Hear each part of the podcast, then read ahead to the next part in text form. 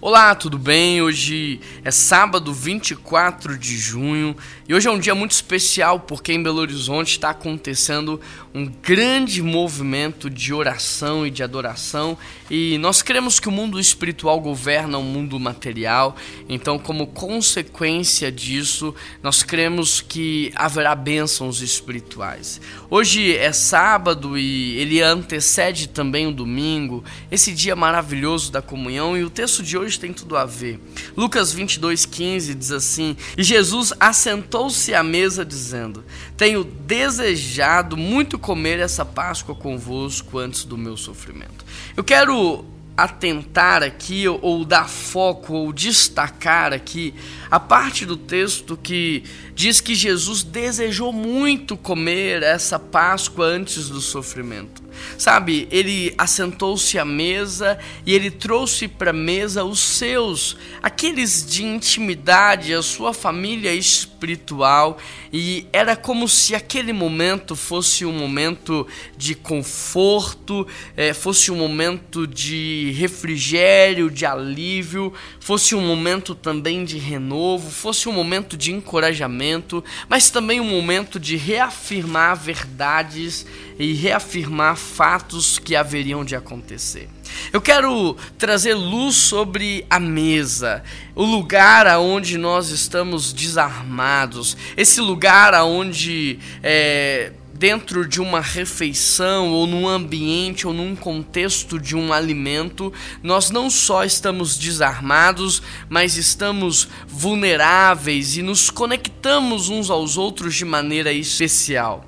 E na mesa, coisas extraordinárias acontecem. Por isso eu quero incentivar você a cultivar na sua casa a, o hábito da mesa. Sabe, Satanás tem trabalhado muito, não só para tirar o homem de dentro de casa, mas também para tirar a família da mesa. E hoje as famílias, elas se alimentam no sofá, praticamente cultuando os ídolos desse mundo, que é o entretenimento. Sabe, no sofá eles não conversam, eles não se reconfortam, eles não se renovam. Todos estão praticamente anestesiados por aquele entretenimento, mas na mesa não.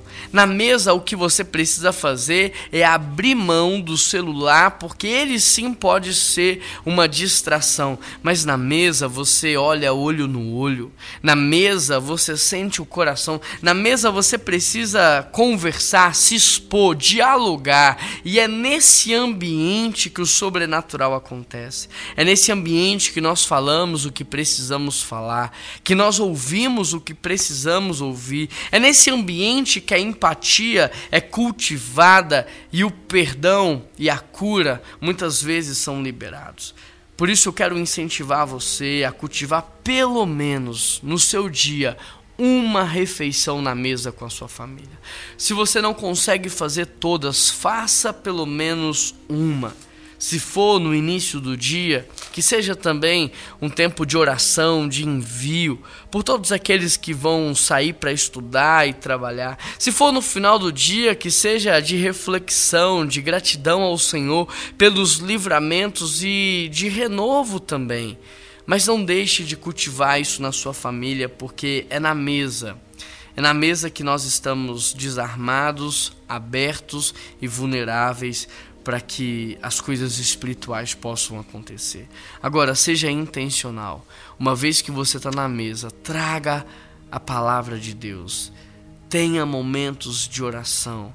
Tenha momentos de espiritualidade.